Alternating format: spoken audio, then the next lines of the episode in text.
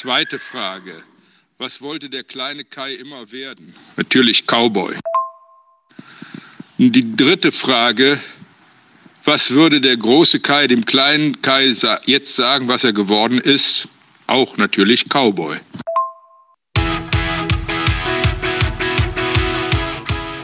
Welcome everybody zum Pro Horse Talk mit mir, Linda Leckebusch-Stark. Hallo ihr Lieben, ich freue mich sehr, äh, Kai Wienrich begrüßen zu dürfen. Hi Kai. Hi. Wir sind hier im wunderschönen Hunsrück, deine neue Heimat, also seit fünf Jahren hast du gerade gesagt. Mhm. Ne? Genau, ich fange mal ganz gerne an. Ähm, vielleicht kannst du kurz erzählen, wie du meine Familie oder mich, also ich habe dich kennengelernt, dich gibt es schon immer. Also dich gibt es viel länger in der Szene, du bist ja einer der Ersten. Aber wie, wie, ähm, wie kommt da die Connection? Was?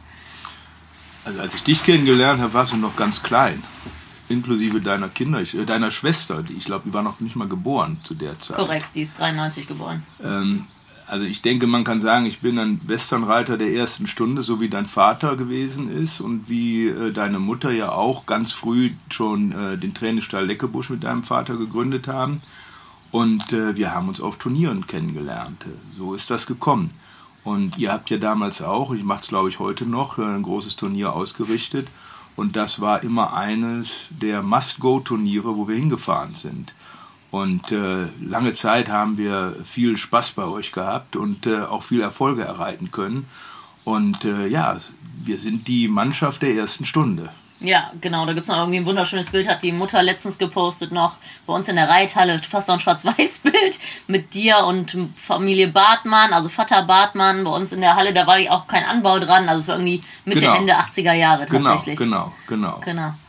Das letzte Foto, was ich bekommen habe, das war, als ihr die, dieses Kauhaus-Turnier gemacht habt.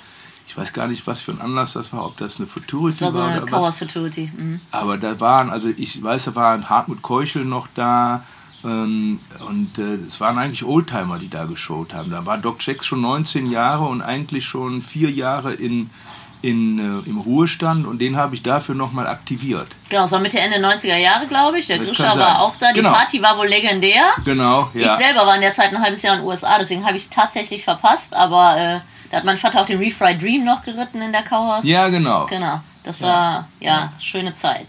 Ja, sehr schön. Ja, dann erzähl doch mal bitte, wie du generell zum Reiten und vor allem zum Westernreiten gekommen bist. Ich habe als kleiner Junge schon immer eine Faszination für Pferde gehabt. Meine Oma hat immer Papppferde ausgeschnitten in allen möglichen Farben. Wenn ich ein neues Papppferd haben wollte, dann musste das eine neue Farbe haben. Und da konnte man dann unten die Beine einfach auseinanderknicken, dann konnten die auch stehen. Und äh, Bauklötze habe ich äh, benutzt, um selber als Pferd zu agieren. Äh, das waren dann meine Hufe. Und äh, ich bin ja geboren worden in Magdeburg und meine Eltern sind ein Jahr vor Mauerbau geflohen. Und äh, als mein Vater eine sogenannte Vertriebenenrente gekriegt hat, da war ich neun Jahre alt, da haben meine Eltern mir und meiner Schwester die ersten Reitstunden finanziert. Und das war zu der Zeit natürlich ganz klar äh, die klassische Englischreitschule. Damals in äh, Hubelrath in der Nähe von Düsseldorf.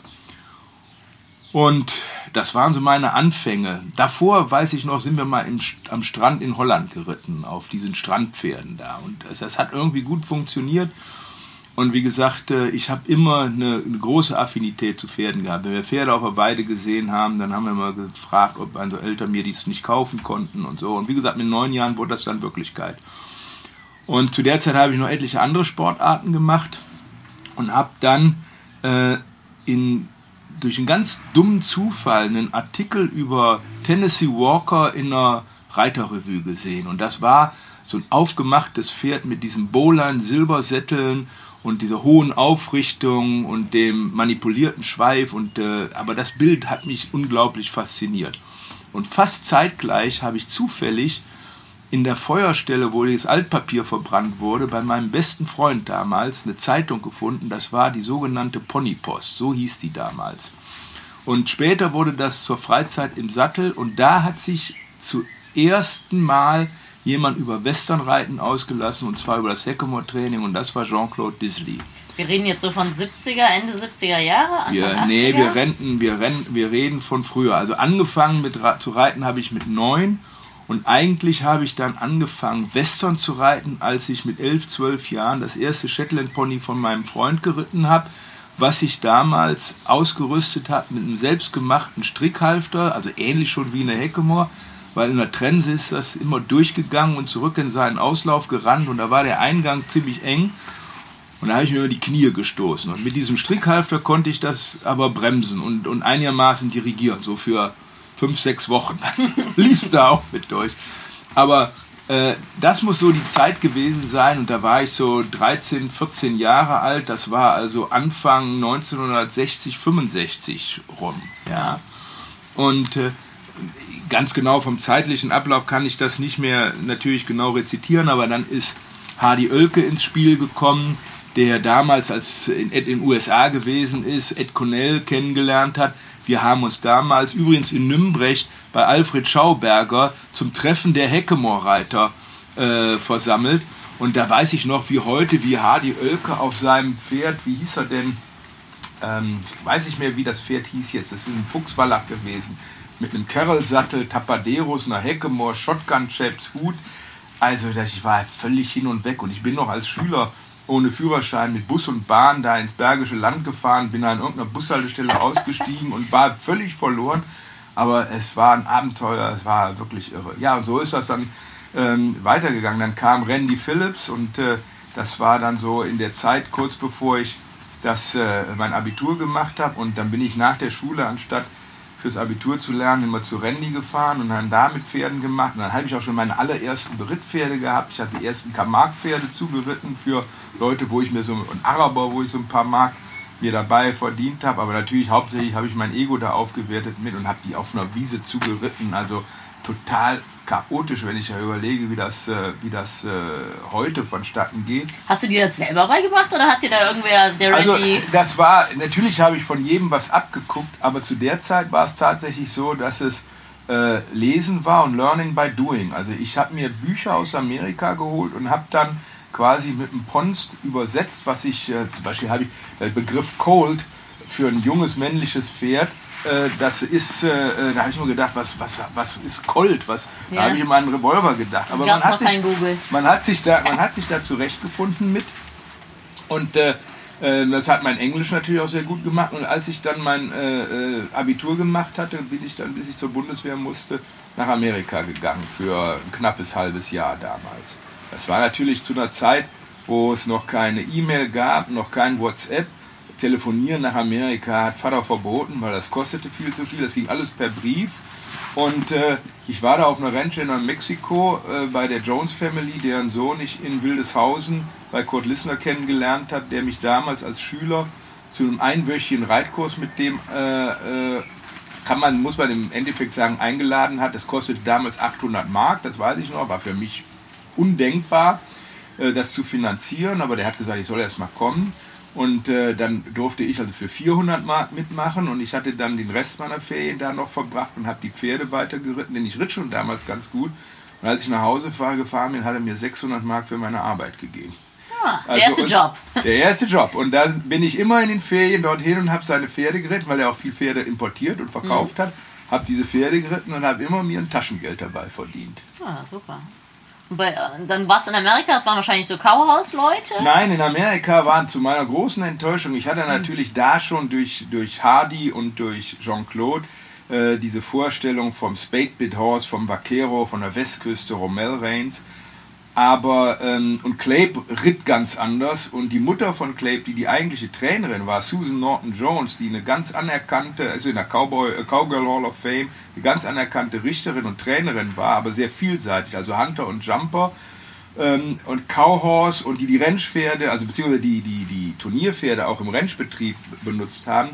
Äh, es war eine ganz zierliche Person und die ritt eigentlich alles, auch ihre Westernpferde, Englisch immer mit einem Englischsattel, äh, meistens mit, einem, mit einer Dressurkandare oder was ähnlichem. Äh, aber die Pferde gingen Western, also die haben gespinnt, geslidet, aber die Pferde sind auch im, in Handseat Equitation, Handseat gegangen, sind gesprungen. Aber es war für mich eigentlich erstmal eine Enttäuschung. Außerdem muss ich dazu sagen, war die extrem bissig. Also das, die hatte Haare auf den Zähnen. Und äh, der Vater von ihr war ein äh, Kavalleriecolonel gewesen, wo sie reiten gelernt hat und das merkte man immer noch. Aber ihr Mann, das war für mich, äh, das war für mich die, die, der Inbegriff des Cowboys. Und äh, der hatte wie sein Sohn Clay, wie ich ihn das erste Mal gesehen habe, immer die Stiefel über der Hose, grüner Schaft oder, oder irgendeine andere Farbe.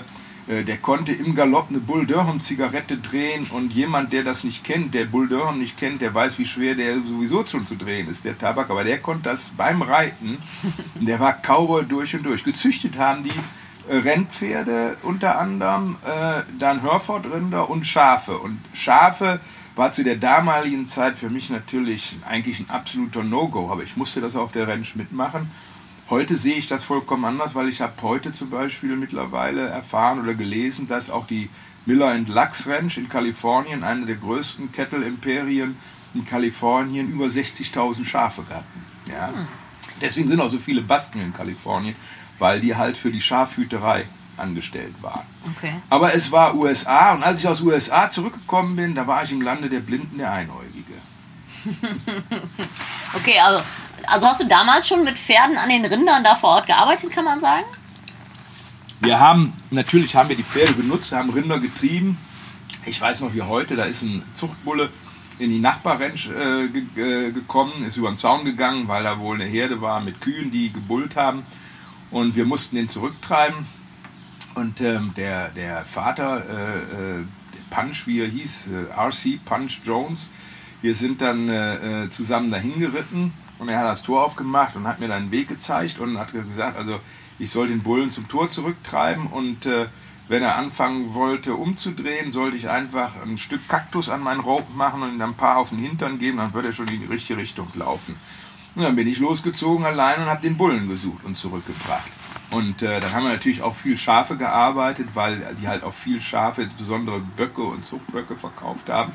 Die haben eigentlich alles gemacht. Und ich habe viel mit Rennpferden zu tun gehabt. Also Pferde, die nach Rio Dosa mhm. zum äh, äh All-American Fertility Sale gegangen sind. Ja, mhm. also Quarterhorse Vollblüter. Ah, okay, ja. okay. Und äh, dann war es meine Aufgabe, die morgens reinzuholen und dann jedes, äh, jeden äh, äh, Sale Prospect, also jedes mhm. Pferd, was auf die Auktion ging, dann zu konditionieren. Und mit dem bin ich dann, mit denen bin ich dann mit Handpferd immer mit jedem eine Stunde da über die Ranch geritten. Okay. Ja. Also da sieht man ja den Ursprung und das ist ja auch heute noch so das Westernreiten ist eine Arbeitsreitweise. Ja, genau. Und auch heute gibt es ja noch die Feedlots mit 6000 Rindern, genau. wo Cowboys angestellt sind, die einen genau. Wallach haben. Stunden genau. geht nicht, habe ich gehört. Und dann reiten die da rein, ropen das Rind und holen das raus. Also das ist ja keine romantische Vorstellung, das ist ja die Reality immer noch sogar tatsächlich. Also oder? in den Feedlots wird viel natürlich auch getrieben. Äh, gerobt wird immer dann, wenn gedoktert wird. Also wenn mhm. die an Ort und Stelle verarztet mhm. werden müssen und nicht in einen separaten pennen müssen. Mhm.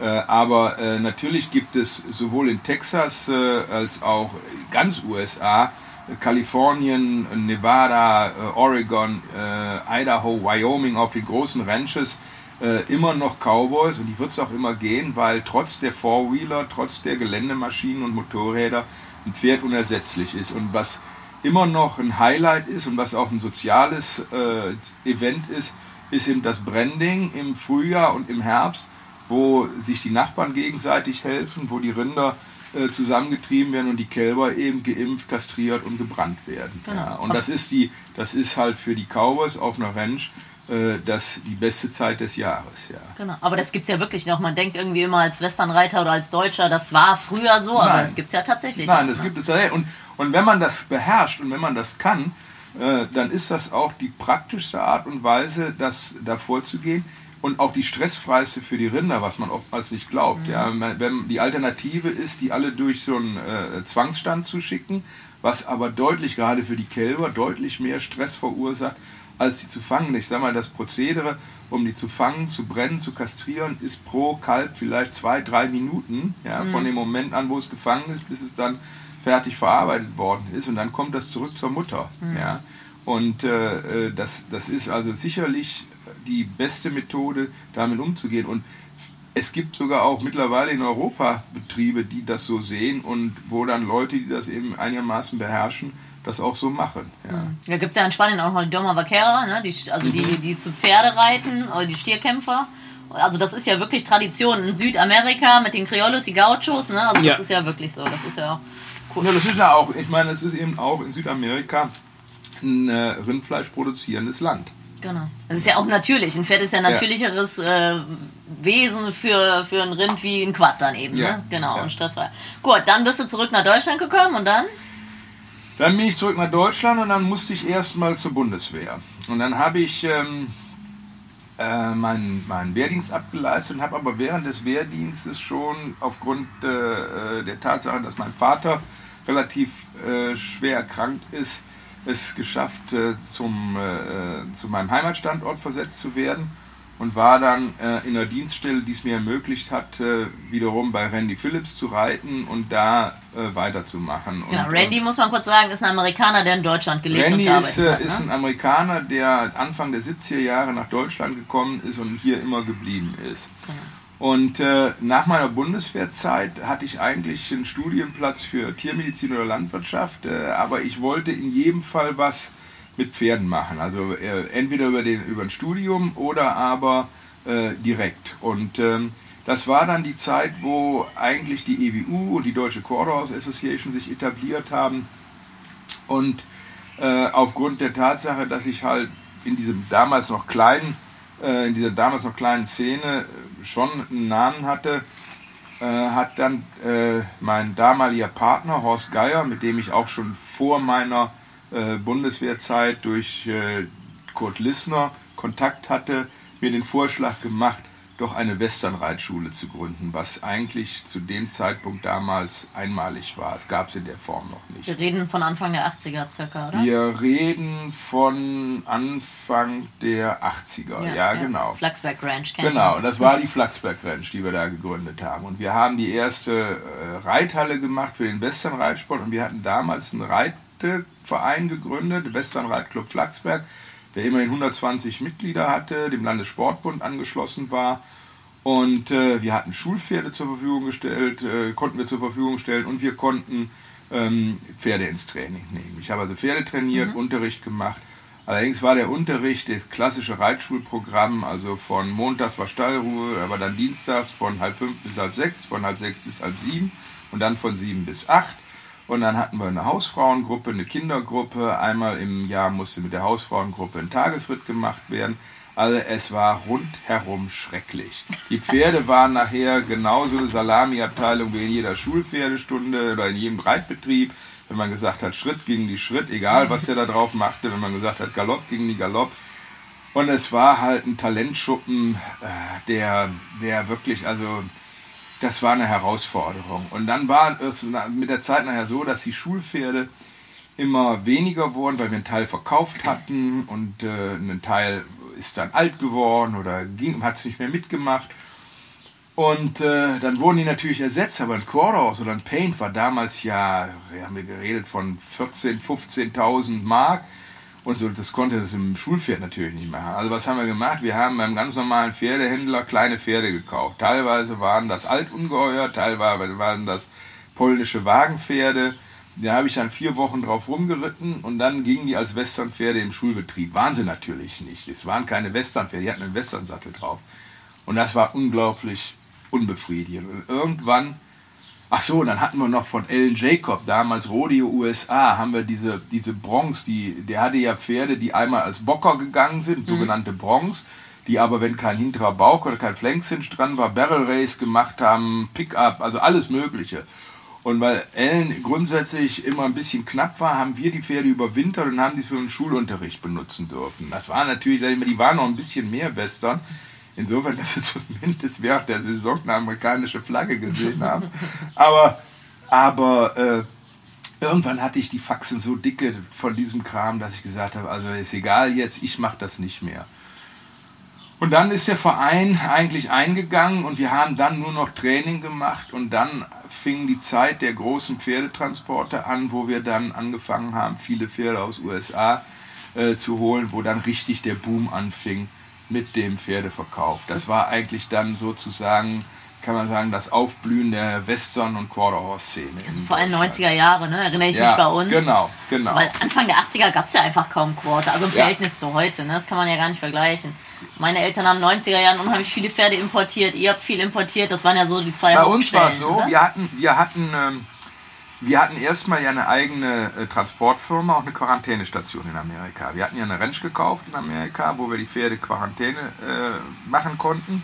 Und wir hatten eine eigene, eine eigene Transportboxen. Damals mhm. war dieser ähm, Kodlissa hatte das angefangen, das hieß damals Animals by Air. Wir haben das übernommen dann, haben das dann zu Horses by Air gemacht und konnten quasi einen Komplettservice bieten. Mhm. Und wir haben selber sehr viel Pferde importiert und haben viele Pferde auf Sales gekauft. Ja, wir auch. Und äh, ja, genau, denn der Sale, wo wir erst gewesen sind, das war eigentlich damals ein relativ kleiner Sale, wo nur wir waren, wo wir sehr gut einkaufen konnten, bis dann dein Vater da aufgetaucht ist. Und dann war das nämlich vorbei. Dann mussten wir, haben wir uns immer abgesprochen, äh, wir mit deinem Vater, wenn wir welche, wer auf welches Pferd spekuliert, dass wir uns nicht gegenseitig hochbieten. Ja. Das war eben einfach ja, so. Ja. Aber ich glaube auch außer uns, ich weiß nicht, wer noch da gekauft hat, das war ein Shawnee. Das ist nachher einer der größten Sales in den USA gewesen, also mit über 700 Pferden. Mhm. Das war unheimlich anstrengend. Und wir haben uns dann nachher abgesprochen, haben gesagt, okay, wenn, wenn einer auf den bietet, dann lassen wir die Finger davon, weil wir uns sonst einfach nur unnötig Konkurrenz gemacht hätten. Ja. Ähm, aber äh, ich glaube, sagen zu können, dass wir in den ersten Jahren, äh, die erste, also dass wir eigentlich in den ersten Jahren diejenigen waren, die die meisten Pferde geholt haben. Und dann zogen natürlich nach. Da hat ja jeder Hans und Franz das nachher gemacht. Da war ja dann, äh, da war ja Leute, die eigentlich mit Pferden, außer dass sie freizeitmäßig geritten sind, nichts zu tun hatten, die dann einen Container voll gemacht haben, um dann ein Pferd zu haben und haben drei Stück verkauft. Ich, ich meine mich zu erinnern, damals konnte man, glaube ich, so sagen, hat ein Pferdetransport pro Pferd ca. 3000 D-Mark gekostet, korrekt? Ungefähr dreieinhalbtausend. Genau, und ich glaube, heute sind wir so fast bei 6 Euro, oder? Du hast doch gerade eine importiert. Ja, also ich habe äh, 5000, ziemlich genau 5400 Euro bezahlt. Mit Quarantäne und Flug. Also die komplett ab, ab, abgeholt in äh, abgeholt in äh, äh, beim Stall, mhm. in Quarantäne gebracht und angeliefert in US äh, in Deutschland, also Frankfurt, mhm. abholbereit. Genau. Dann kam allerdings dann dann kommt halt äh, die Einfuhrumsatzsteuer noch drauf. Ja, genau, ja. die ganze Steuer und Zoll ja. und so. Ja. Also kann man sagen, hat der Flug sich für ein Pferd ja quasi verdoppelt in Euro. Also wenn man es alt rechnen würde, fast vervierfacht. Ja, gut, wenn man, wenn man so jetzt noch rechnen wollte, ja, aber äh, ungefähr verdoppelt. Genau. Und dann ist, glaube ich, der Markt auch eingebrochen mit dem neuen Ankaufsuntersuchungen, ne? die ja heute viel schwieriger, viel anspruchsvoller, plus Gewährleistung für Gewerbe. Also das hat glaube, den Markt zerstört, ich, oder? Ich glaube, ich glaube, dass der Markt ähm, eingebrochen ist, weil einmal mehr, also es werden mehr Pferde produziert hier und es werden mehr andere Pferde benutzt. Und dann, glaube ich, ist auch teilweise der Einbruch der Tatsache geschuldet, dass äh, eine ganze Zeit lang das Quarterhorse keinen besonders guten Ruf mehr hier gehabt hat, was Gesundheit anbelangt. Das stimmt. Äh, das ist der eine Grund. Und der andere Grund ist der, dass sich viele alternative Reitweisen aufgetan haben, auch für andere Pferderassen und auch selbst innerhalb des Westernreitens andere Methoden, weil die Turnierreiterei immer professioneller geworden ist, immer mehr an USA angelehnt. Und das hat viele Leute abgestoßen. Die wollten das nicht. Ja, ja oder kaufen direkt selber in den USA, denken, ja. glaube ich, viele. Und die Zucht ist natürlich in Europa viel besser geworden. Und dann muss man dazu sagen, als das angefangen hat, das war für die, das war, da war für die Leute und auch auf den Turnieren, da war einfach das Ganze drumherum viel wichtiger. Da war die, das, also der, die Cowboy-Romantik. Ja, der Weekend Cowboy, Warrior. So ja, der, die Cow, der Cowboy-Nimbus. Ja, damals äh, Hermann Wingruber, der hat einen Tipi aufgestellt, wo der drin geschlafen hat. Das Pferd war daneben angebunden und immer ein Feuerchen davor mit einem Kaffeepott drauf. Und dann ist er morgens in seine Klasse geritten. Ja, ja. Äh, meine, da kann man heute drüber lächeln, aber die, aber Tatsache ist, und das ist das, wo meiner Meinung nach ähm, die, die diese Turnierszene krankt, insbesondere die Spezialisten, dass, äh, dass äh, eben das Ganze sehr industriell geworden ist und sehr professionell, was einerseits auch verständlich ist, was aber, wenn man das Sport, den Sport verkaufen will, was aber eben nicht publikumsgerecht ist. Das Publikum will unterhalten werden. Und das ist auch der Grund, warum zum Beispiel äh, in der Kauer-Szene, ob in USA oder auch hier, äh, ein größerer Zustrom ist, weil jedes Pferd ist da unterschiedlich, das ist nicht so ein Einheitsbrei und weil halt viel mehr los ist. Ob das die Workwork ist, ja. die Fencework Und, und die Ranked Work, ja, wenn du dir heute ein Raining-Turnier anguckst und sag ich mal, gerade wenn es gute sind, dann ist da mehr oder weniger ein Pferd wie das andere. Ja, ja früher war es mehr Lifestyle und Event und heute ist ja. mehr Leistungssport, kann man ganz genau, klar so genau, sagen. Ne? Genau. Also glaube, da ist diese Versatility-Schiene, die gerade aufkommt, so ein bisschen ja. mehr Lifestyle wieder. Ne? Ja, also genau, diese genau, genau. Und auch weil Leute, sag ich mal, weil ich meine, die Welt ist ja klein geworden, wenn man sich die äh, äh, teilweise das Programm dieser wirklich erfolgreichen Chaosreiter ansieht, und das, das bemerkenswerterweise findest du das nur bei den Chaosreitern, die showen ihre Pferde in Ranchhorse Versatility, mhm. ja, um denen mal was anderes zu zeigen. Ja. Da können sie auch, haben sie auch mit Rindern zu tun, aber eben ein viel äh, niedriger Stresslevel. Ja. Mhm. Die Pferde kommen in die Arena und, und machen quasi das, was sie auf einer Ranch machen müssen. Und das ist auch etwas, dass viele dieser Pferde, auch der Jungen, die in die Futurity mhm. gehen, dass sie die in dem, ihrem zwei- bzw. Äh, dreijährigen Jahr, bis sie zur Futurity nehmen, zum Beispiel zu Brandings mitnehmen oder äh, zu, zu, zu, zu Arbeiten, die auf der Ranch anfallen. Ja? Mhm. Um das Programm einfach vielseitiger zu gestalten. Ja. Das ist ja auch, ich glaube, die Chaos-Szene ist so ein bisschen natürlicher am Pferd wie Reining, weil viel. Stoppen und Drehen ist ja schön und gut, aber den ganzen Tag ist zu viel. Und gerade diese Rinderarbeit, die wollen das ja. Ich sage, ein Chaos-Pferd ist ja wie ein Border Collie. Die sind dafür gemacht. Die mhm. musste ja eher bremsen. Ne? Und jetzt muss man natürlich erklären, diese Chaos für Tut, die hat ja noch die Cutting dabei. Das ist natürlich sehr anspruchsvoll. Cutting, mhm. Dry Work ist wie eine Reining und dann die Fence Work. Aber ich glaube, gerade wenn die so vielseitig ausgebildet werden, musst du die auch ein bisschen bei Laune halten, damit sie da die Freude dran nicht verlieren. Ne? Also du musst halt eben immer dafür sorgen, dass sie dass sie noch ein bisschen, wenn du aufhörst, dass du in dem Moment aufhörst, wo sie noch ein bisschen mehr wollen, mhm. dass du sie eben nicht müde machst und dass du das ganze Programm im abwechslungsreich gestaltest, mhm. dass, du, dass du eben auch äh, nicht immer nur an der Cutting-Maschine oder am Rind rumwerkelst, äh, sondern dass du mal deine Dry-Work machst, das, also deine Raining, das natürlich möglichst wenig, und dann natürlich, dass du bei der Fencework, wenn du die Fencework übst, reizt von der Technik her das so machst, dass das Pferd nicht ausbremst. Ja? Und dann mhm. zwischendurch einfach mal ausreiten mhm. oder einen Roping Dummy hinstellen oder mal mit einer Breakaway Honda hinterm Kalb hergehen, was ein bisschen müde geworden ist und das ropen, das trecken. Mhm. Alles Mögliche. Einfach wie man so ein Pferd benutzt. Das, also als ich zuletzt meinen Wallach geschaut habe, meinen Schwarzen in der Kauhaus, das war, das, da war der 16, das war das erste Mal, dass ich mit dem auf ein Turnier gegangen bin der ist ja reingegangen, als wenn das irgendein anderer Job wäre, den ich sonst auch mache. Ja, ja weil er halt ein Team seid und ihr vertraut und seinen ja, Job kennt. Ja. Egal wo, egal, ja, egal was, Halle, ihr, ne? was ihr mal. Das, das, das ging einfach so. Mhm. Ja. Mhm. Genau. Und, und das denke ich mal, das ist ein ganz wesentlicher Faktor, insbesondere wenn man davon ausgeht, dass man Pferd heute nicht, äh, also ich zumindest jetzt nicht mehr, äh, zwei Jahre im Beritt bekomme, weil ich halt kaum mehr auf Turniere gehe, sondern im Durchschnitt drei Monate. Das heißt, manche, gut, ja, Durchschnitt drei. Die meisten sind drei Monate, manche vier, manche fünf, mal ist einer sechs Monate da. Aber wenn man sechs Monate, selbst sechs Monate mal in Relation zu dem ganzen Pferdeleben sieht, wo das Training halten soll, mhm. dann ist das ja wirklich wenig. Ja, ja, ja ist ein langer Weg, ne? Genau. Ja, dann äh, habt ihr mit der Flaxberg Ranch, warst du dann erfolgreich, auch als, also als Ver Verkaufsstall quasi, ne? Ja, wir haben viel Pferde verkauft. Wir hatten dann immer uns, wenn, wenn ein neuer Transport gekommen war, hatte damals mein Partner, der Horst Geier, der hat die Werbung gemacht und äh, äh, das war dann in den einschlägigen Zeitungen und äh, äh, dann war die Bude immer voll. Da haben wir teilweise Dramen erlebt, wo dann drei Leute sich auf ein Pferd eingeschossen hatten und einer war dann als erster oben an den Kaufvertrag unterschrieben. Ich erinnere mich da an eine Frau, die hatte, hatte sich dann das nächste angeguckt und dann das übernächste und war auch beim dritten zu spät an einem Tag und die ist in Tränen ausgebrochen. Da haben wir gesagt, beim nächsten Transport kann sie einen Tag vorher kommen. Äh, die Pferde kamen halt immer, waren mal einen Tag vorher da. Kann sich kommen, kann sich ausgucken, äh, kann sich ein Pferd aussuchen und das äh, kann sie dann ausprobieren und das kriegt sie dann auch. Also mhm.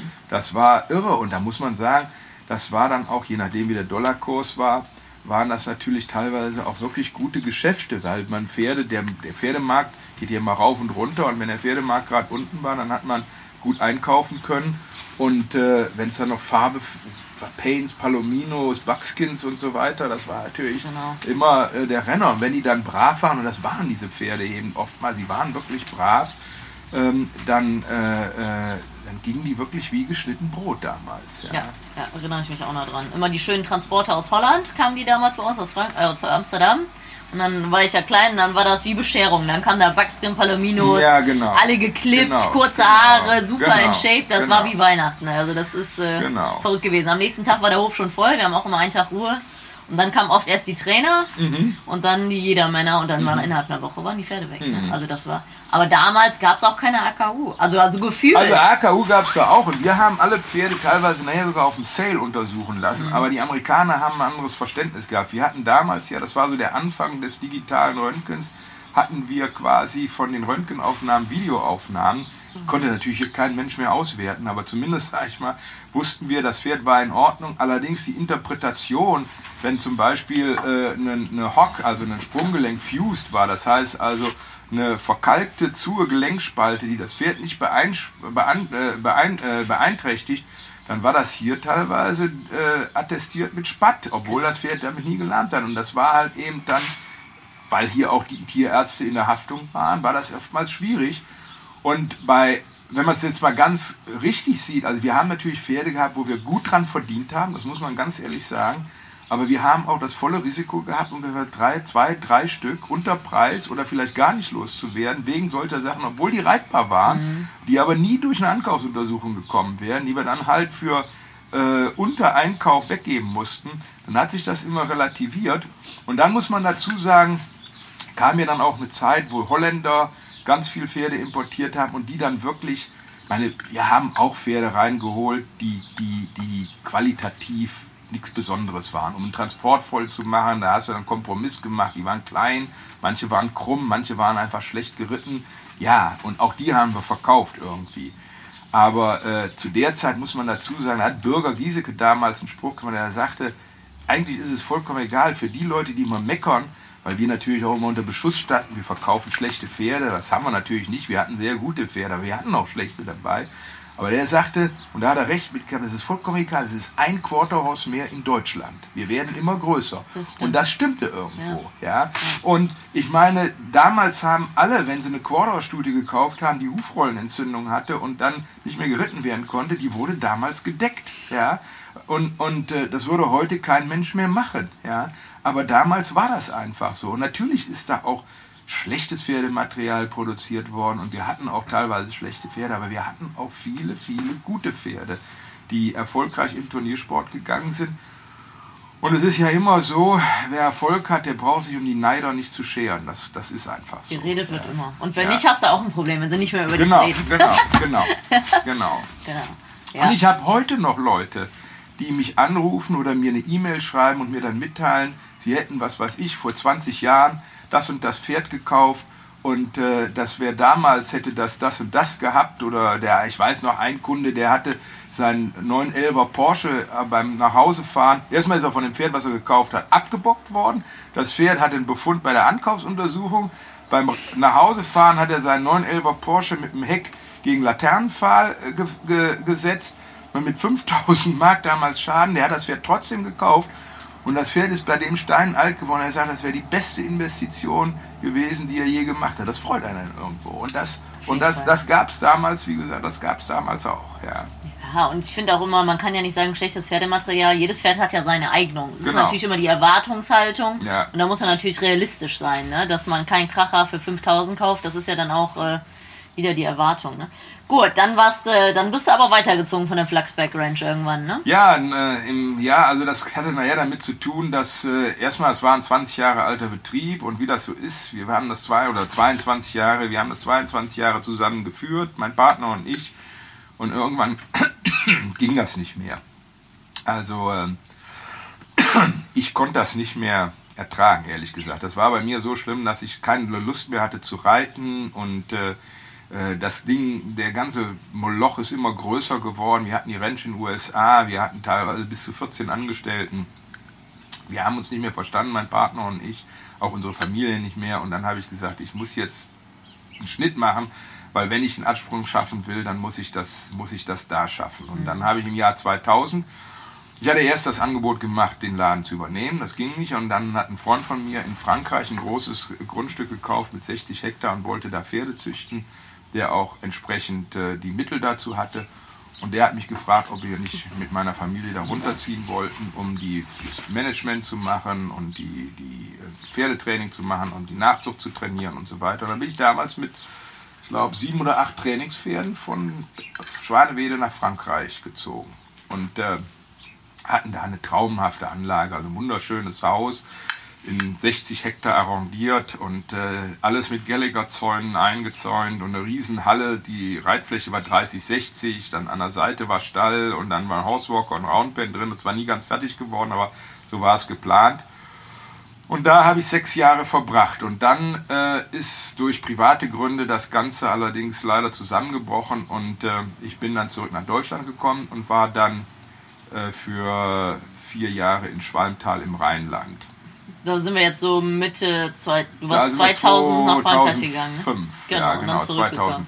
2005, 2005. Genau, und dann kann man ja sagen, warst du quasi aktiver Sportreiter plus Bundestrainer. Also aktiver Sportreiter war ich eigentlich äh, noch bis in der Zeit, wo ich in Frankreich war. Und als ich von Frankreich zurückgekommen bin, äh, da also schon während der Frankreich-Zeit, da hat sich das mit den Turnieren etwas mehr äh, eingedämmt. Ich bin da zwar noch viel nach Kreuz gefahren und habe auch in Frankreich geschaut, aber das war dann auch eine Zeit, muss ich ganz ehrlich sagen, wo ich nicht mehr die Qualität Pferde hatte, die ich äh, eigentlich gebraucht habe. Ich hatte natürlich, wir haben gezüchtet und wir hatten äh, teilweise aber auch sehr gut verkauft, die jungen Pferde, aber da war natürlich auch nicht jedes Pferd ein Superstar. Wir hatten dann immer mal zwei, drei Stück, die ich auf Turnier geritten habe, die dann immer ganz gut mitgeschwommen sind. Und ich hatte auch ein Kundenpferd, wo ich dann im Finale mal war.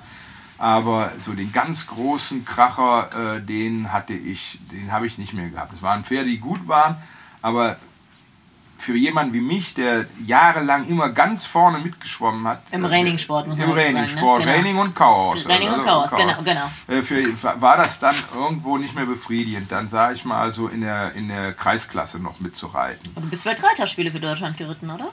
Ja, ich bin noch im zweiten Jahr 2000 bin ich noch für die Weltreit, bin ich die Weltreiterspiele geritten als, äh, als äh, Mannschaftsreiter. Das ist richtig. Und Da hatte ich noch mal ein gutes Pferd bekommen, der leider ein bisschen viel schon unterwegs gewesen, aber trotzdem noch sehr, sehr, äh, also kompatibel war. Und äh, da bin ich von Frankreich aus noch hin und hatte ja dann auch, sag ich mal, im Jahr 2000, das war 2002 und 2006 bei den nächsten Weltreiterspielen, die dann in Aachen waren, war ich ja schon Bundestrainer. Genau.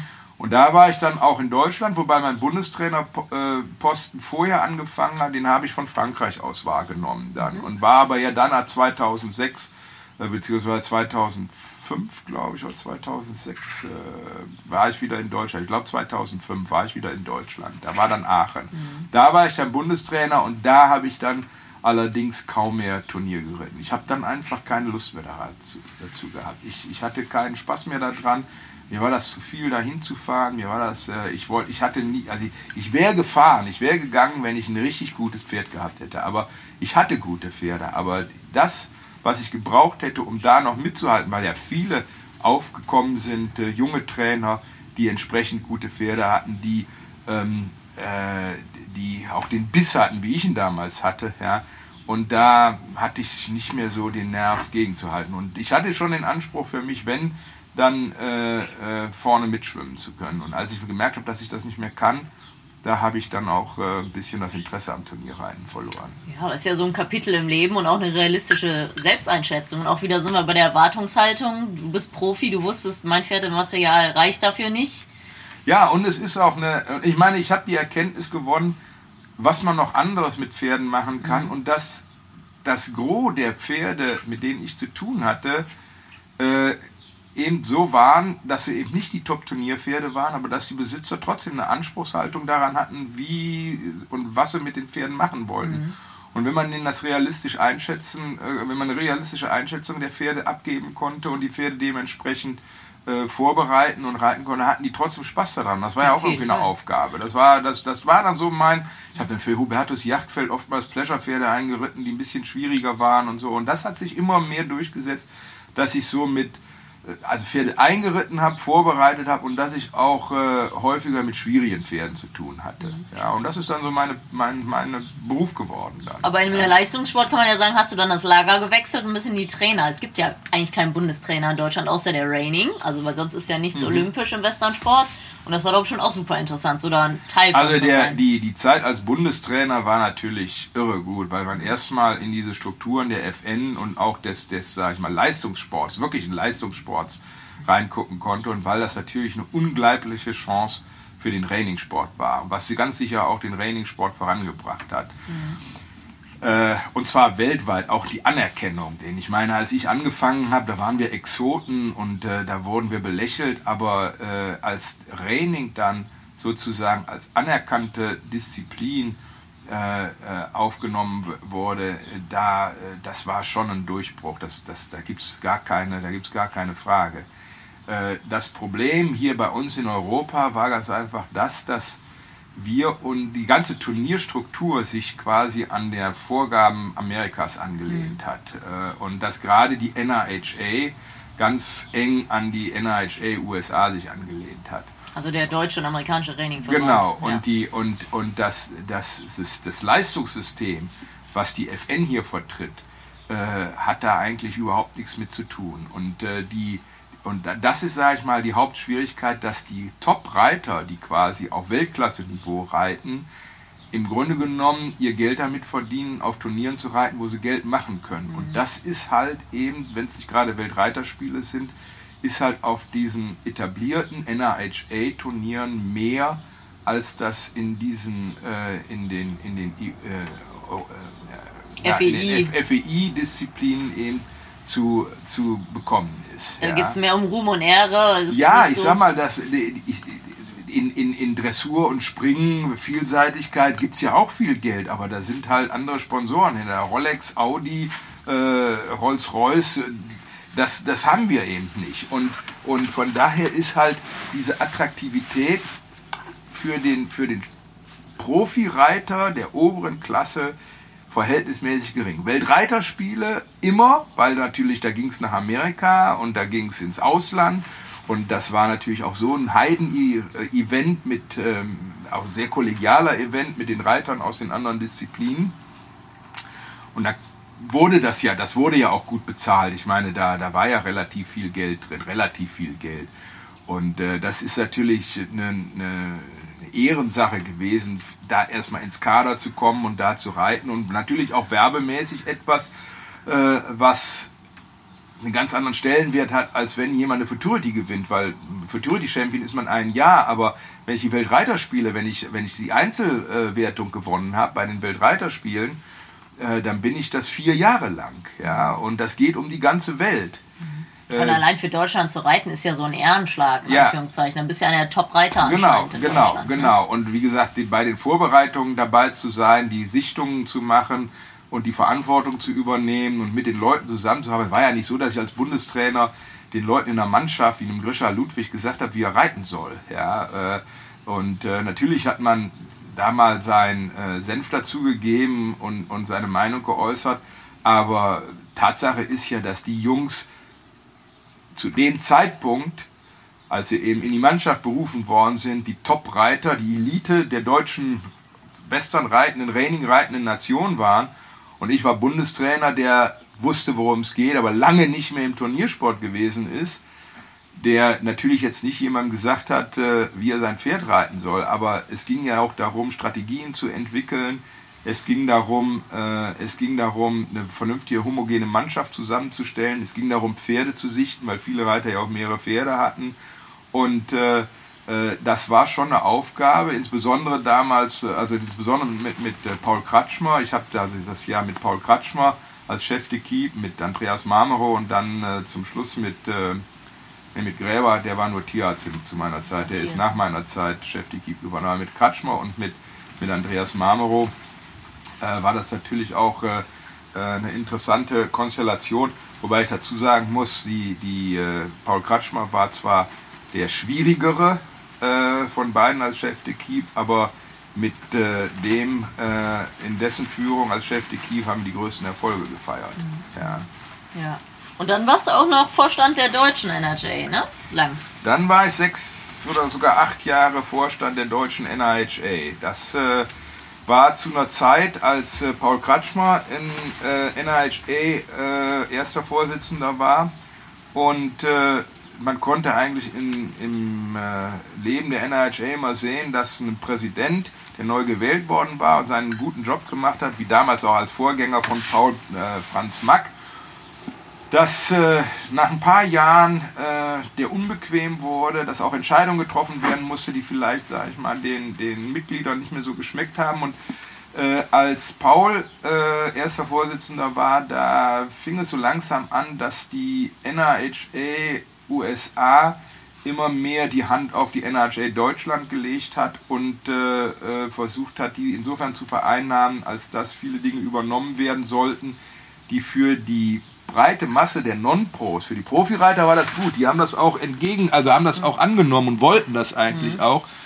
Aber es wäre ein eigentlich einschneidender finanzieller Mehraufwand für die Non-Pros gewesen. Und mhm. Paul hat sich da immer mit Händen und Füßen drin gewährt. Und wie das so ist in so einem Verband, die äh, Profireiter haben ihre Blase um sich rum. Auf jeden Fall standen die Zeichen auf Revolution. Mhm. Und da ich noch aktiv im Sport war, äh, ich bin dann auch zu der Zeit auch wohl, glaube ich, noch geritten ab und zu, war es dann so, dass Paul mich gebeten hat, erster Vorsitzender zu machen, um so ein bisschen zwischen den Aktiven und den, also zwischen den Profireitern und den Non-Pros zu vermitteln. Und äh, äh, was ich dann auch gemacht habe unter der Maßgabe, dass Paul den zweiten Vorsitzenden macht. Also Paul ist immer die graue Eminenz im Hintergrund gewesen, aber vor allen Dingen aus dem Grund, weil der ein unglaubliches kaufmännisches Gespür gehabt hat, um den, den Laden finanziell sauber zu uns. Also habt ihr euch gut ergänzt. Gut, ja. der aus der Praxis. Ja, genau. Und, und ich meine, man muss sich darüber im Klaren sein, als erster Vorsitzender für so einen Verein haftest du mit deinem persönlichen Vermögen. Ja. ja und äh, da möchtest du natürlich nicht einen Vorstand haben, vor allen Dingen jemanden, äh, in der die Finanzen macht, der dann, wo der nicht genau weiß, weiß ja, was er da tut. Ja, denn mhm. du unterschreibst das. Also ich und Paul war diesbezüglich halt eben topfit und hat mhm. Die ganzen Jahre das vorher bestimmt. Und ich denke, wir haben in der Zeit einiges geleistet, denn es gab ja zu der Zeit zwei Raining-Verbände. Es gab ja noch äh, äh, Raining Deutschland, glaube ich, äh, die, die, ähm, also ein anderer Verband, die nämlich genau sich aus den äh, Leuten rekrutiert hat, die ganz Amerika-affin mhm. und Amerika-konform ähm, Turniere gemacht haben. Okay. Und äh, nun sind, ist allerdings dieser Verband, Raining Deutschland, hat es nie wirklich, die hatten zwar Turniere gemacht, aber die haben, waren nie eine wirkliche Konkurrenz für die NIHA, Gott sei Dank.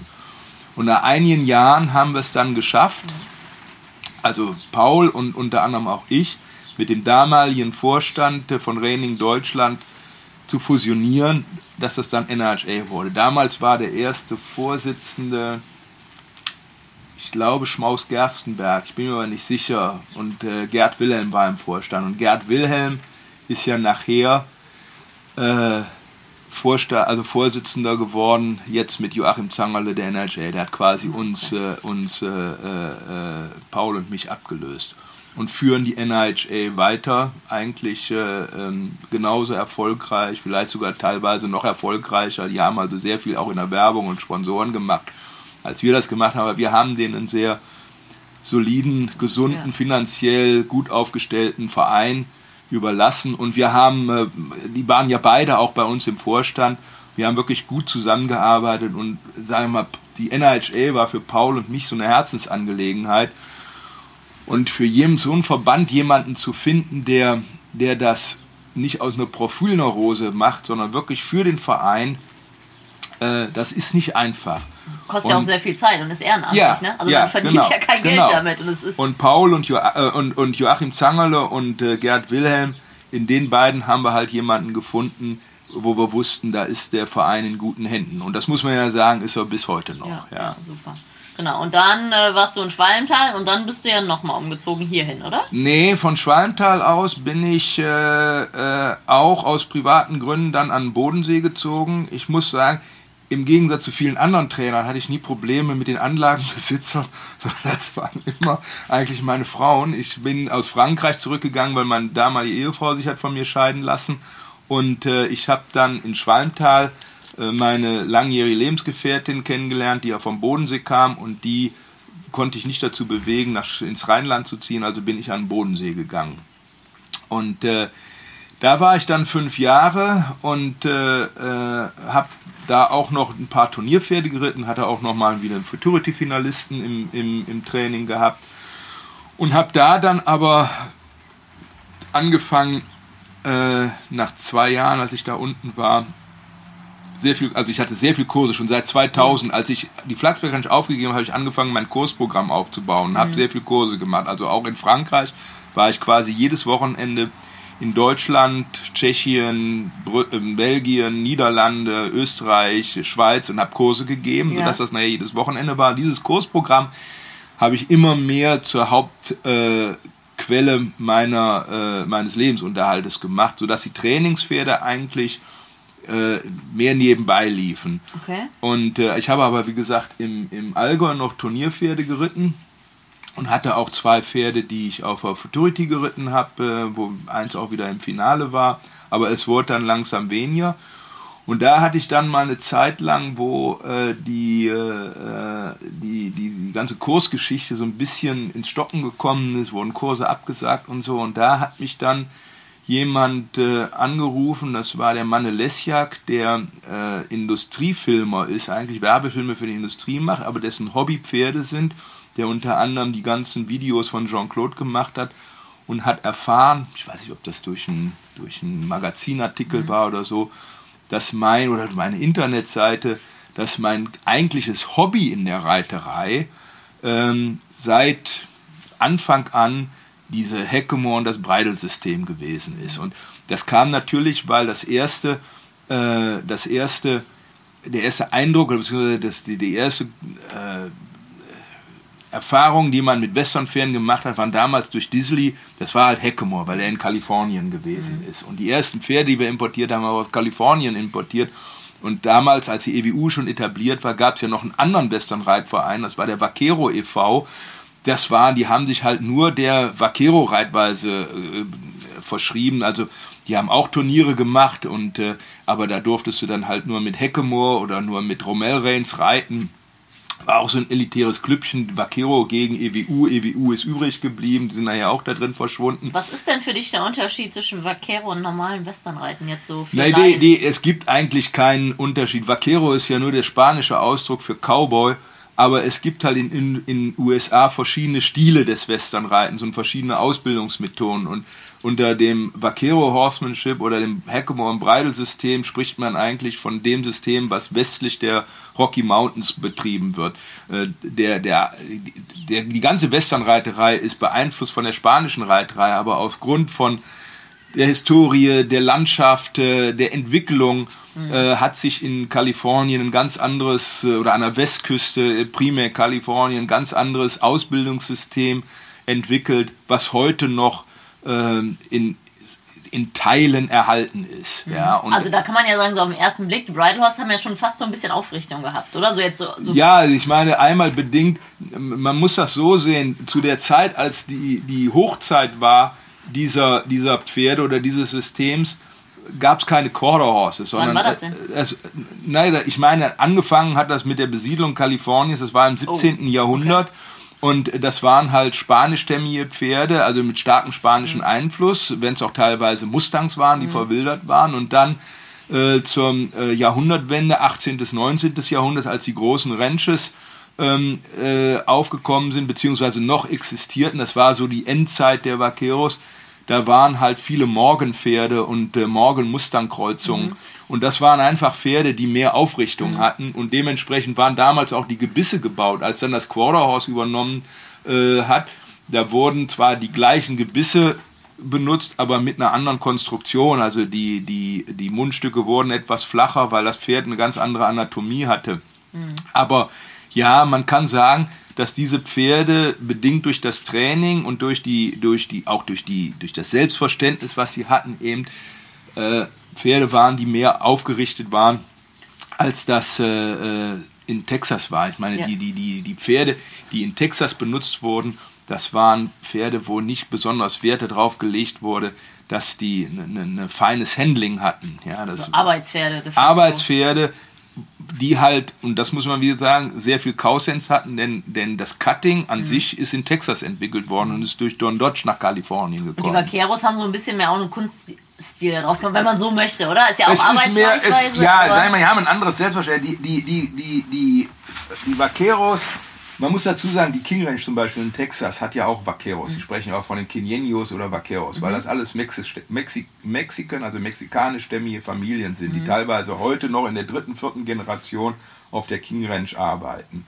In Kalifornien, äh, muss man dazu sagen, der, der texanische Cowboy war mehr ein Drifter. Das waren teilweise 16, 15, 16-jährige äh, Männer, die von zu Hause abgehauen sind, die was erleben wollten, die auf eine Ranch angeheuert haben, die teilweise auch nicht mal reiten konnten besonders gut, die ein Pferd gekriegt haben.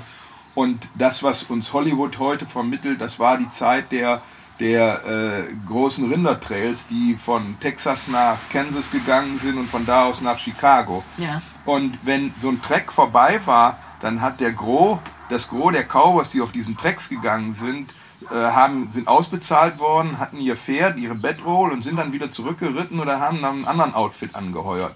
Und in Kalifornien auf den großen Ranches war es so, dass die, äh, dass die viel ortstreuer waren. Die sind auf einer Ranch geblieben und jeder Cowboy hat ja eine verschiedene Anzahl an Pferden und äh, in, in Kalifornien war es halt so, dass die die Zeit hatten und dann auch die Muße, diese Pferde eben entsprechend fein auszubilden. Okay. Und der spanische Einfluss äh, in diesen kalifornischen Cowboys, der ist halt noch wesentlich evidenter, als das in Texas ist. Ich meine auch, Okay. die, die, die Spanier sind ja zuerst quasi über die Ostküste nach Louisiana, also noch früher im, im 14., 15. Jahrhundert, und dann nach Mexiko gegangen, sind dann teilweise aus Texas da unten und Louisiana von den Indianern wieder vertrieben worden, wo die ersten Rinder dann frei wurden, was nachher der, der, der äh, Grundstock für die Longhorns und die Mustangs waren. Aber ähm, eine Reitkultur, so wie sie sich in Kalifornien entwickelt hat, hat sich da unten in Texas und in den, in den östlichen Staaten, also östlich der Rocky Mountains, nicht entwickelt, weil auch der Einfluss der, der äh, europäischen Siedler, also Engländer und so weiter, und der Reitstil Okay. eben deutlich äh, ja- äh, mehr Einfluss da genommen hat. Weil es ist immer so über die Überlegung, was ist Vaquero, ne? Aber Mhm. das ist ja sehr gut erklärt, genau.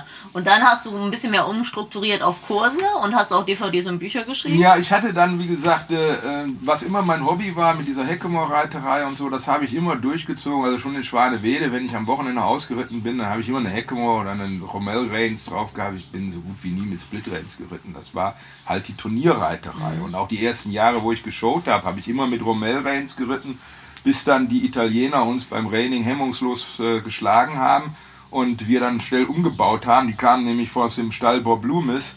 Dann haben wir schnell umgebaut und haben dann unsere Spanish Bits oder unsere kalifornischen Bits und Romelreins in den Tech-Room gehängt und haben Raining Bits drauf gemacht. Correction Bit. Ja, na, das hatten wir noch nicht. Damals waren es diese Aluminium Crockett und Kelly Aluminium Bits oder diese Greg Darnell Bits, die es damals Correction Bit kam erst später auf. Und ähm, damals Burdett Johnson, das war der Vater von Craig Johnson, der hat damals in München gerichtet. Da hatte ich eine Cowhouse-Klasse geschaut, eine Drywork und habe Doc Checks danach in der Raining geritten. Und beim Raining habe ich dann das Bist, was ich für die Cowhouse genommen habe, ausgewechselt gegen ein Raining-Bit. Da hat er bloß die Klappe aufgemacht, als dass er Kaninchen fressen konnte. Habe ich auch nichts gewonnen. Da hat er gesagt, warum hast du das Gebiss gewechselt? Sagt er, wolltest du, dass der ein Kaninchen unterwegs frisst? Ich sagte, nee, ich dachte, Raining sieht das besser aus. Also so hat man dann gelernt. Naja, auf jeden Fall ähm, die, äh, äh, die, die, die Raining-Geschichte, wie gesagt, ist dann immer größer geworden. Und ähm, wo war jetzt gerade Du, stehen deine Heckemore-DVDs. Also ja, genau. Und dann hatte ich mehr Kurse gemacht und dann kam so ein bisschen ein Einbruch, dass diese Kurse so ein bisschen stagnierten und dann hatte ich diesen Kontakt zu Manne Lessiak, der sich dann bei mir gemeldet hat, der mit mir diese DVD-Serie machen wollte. Und über die Heckemore gab es da wenig, aber das Interesse ist immer größer geworden. Also nicht nur hier, auch in den USA, aber vor allen Dingen in Deutschland oder in Europa wurde diese, dieses, dieses Breidelsystem Heckemore, Breidelhorses, Spadebits, Rommel Reins, Vaquero hin und her, das wurde immer mehr. Und äh, heute hat das ja einen irren äh, äh, Zuspruch gefunden und da wird altkalifornisch geritten, also äh, altkalifornisch, was ist das? Also ich habe das immer im Zusammenhang mit dem modernen Turnierpferd gesehen, also mit dem Rain Cowhouse, was im Turnier geht. Und ich habe die Heckemore gesehen als ein äh, durchaus äh, sinnvolles Trainingswerkzeug, um ein Pferd auf ein Bit vorzubereiten, aber immer unter dem Aspekt der modernen Turnierreiterei. Nicht, weil ich wie ein, wie ein Vaquero im 17. Jahrhundert reiten wollte, sondern immer ausgerichtet auf Reining, Rein, Chaos. Und so habe ich diese DVD gemacht. Das passte sehr gut, weil ich gerade zwei Pferde in dieser äh, äh, Zäumung gestartet hatte. Die waren so, dass wir also diese Grundausbildung hatten. Und dann haben wir diese zwei Pferde dann nachher, glaube ich, mit Zuhilfenahme von meinen Pferden, die jetzt schon im Bit gingen, äh, haben wir diese äh, sechsteilige oder siebenteilige DVD gemacht und die hat sehr gut, die hat sehr gut eingeschlagen. Also, also die geht ums Heckemore und man sieht auch die Entwicklung von zwei Pferden ja, über genau. längeren das Zeitraum. Geht von, das geht, fängt an in der Heckemore, das Heckemore-Training, dann die Tourain-Phase und dann bis zum Schluss, bis das Pferd straight up im Breite Und wie geht, heißt ja. diese DVD-Reihe? Äh, naja, das, die, die erste Heckemore 1, 2, 3 und 4, okay. Tourain 1, 2 und Breidelhorst. Also systematisch ja. aufeinander aufbauen, ja, der genau, Weg. genau. Ja, das ist ja super interessant. Und anschließend haben wir dann noch zwei DVDs über Snafflebit gemacht, weil ich äh, finde, dass, man muss dazu sagen, ich finde, das Snafflebit ist nach wie vor das vielseitigste Gebiss und auch für viele am einfachsten zu verwenden und meiner Meinung nach auch eine gute Ergänzung zum Heckemore-Training. Äh, ich weiß zwar, dass viele mich, mich deswegen steinigen, aber so ist die Realität heute. Also die normale Wassertrense. Die normale Wassertrense. Und mhm. mir ist es ehrlich gesagt piep egal, ob ein Vaquero vor 200 oder 250 Jahren jetzt eine Trense benutzt hat, ja oder nein. Mhm. Das spielt für mich keine Rolle. Für mich ist entscheidend, dass das Pferd davon profitiert. Und mhm. wenn jemand, äh, äh wenn jemand heute sagt, also das, das ist äh, total unterschiedlich und das geht nicht und das ergänzt sich nicht, dann versteht er von dem einen oder von dem anderen meiner Meinung nach nicht wirklich was. Ja. Ich will nicht sagen, dass es nicht geht, aber für die meisten Leute, die jetzt keine Profis sind und nicht die Erfahrung haben, ist es eine gute Ergänzung, wenn die auch auf eine Trense umsteigen können. Ja, ja, genau. Da sprechen wir auch gleich auf jeden Fall noch drüber, weil das ist ja ganz klar dein Steckenpferd, jede Art von Zäumung, weil du dich ja wirklich sagst ja schon, das ist dein Hobby gewesen. Mhm. Und da hast du natürlich auch da noch die Erfahrung dabei. Dann äh, bist du aber vom Bodensee hierher gekommen, oder? Ja, vom Bodensee bin ich dann 2015 und das sollte jetzt eigentlich das letzte Mal sein, bin ich hierher gekommen. Und zwar ähm, der gab es auch private Gründe, aber vor allen Dingen auch die Anlage, auf der ich gearbeitet habe, wurde verkauft. Mhm. Und äh, dann habe ich gesagt, okay, wenn ich jetzt noch mal woanders hin muss, dann muss es das letzte Mal sein. Und da waren verschiedene Kriterien für mich wichtig. Einmal eine, eine, eine, gute logistische Ausgangsbasis, wo ich sowohl mit Auto, aber vor allen Dingen auch mit einem vernünftigen Flughafen, das ist halt hier Frankfurt in der Nähe, eigentlich jeden Teil Europas und der Welt erreichen kann. Der zweite Punkt war der, dass ich mehr in der Nähe meiner Kinder sein wollte, die zwar immer noch relativ weit weg sind, aber trotzdem näher als am anderen Ende. Der eine ist in Berlin, der andere ist in Bremen und der Bodensee ist halt genau die andere Ecke. Und auch da spielt halt der Flughafen oder mhm. Bus und Bahn und so weiter eine Rolle. Und äh, ich wollte wieder ein bisschen mehr in die Nähe von meinen alten Freunden, die Wartmann-Familie und auch meine, die Familie von meiner Schwester, die hier in der Nähe ist. Und du hast dir eine Anlage gepachtet oder? Nein, ich habe ja die Anlage, auf der ich jetzt bin, gehört einem sehr netten Ehepaar, die diese Anlage seit 2000, diese Anlage gebaut haben, im Jahr 2010 fertiggestellt haben. Die hatten vorher in Sparbrücken noch eine andere, kleinere Reitanlage, die sie dann aber verkauft haben und haben die dann gebaut. Und da habe ich schon immer ein paar Kurse gemacht.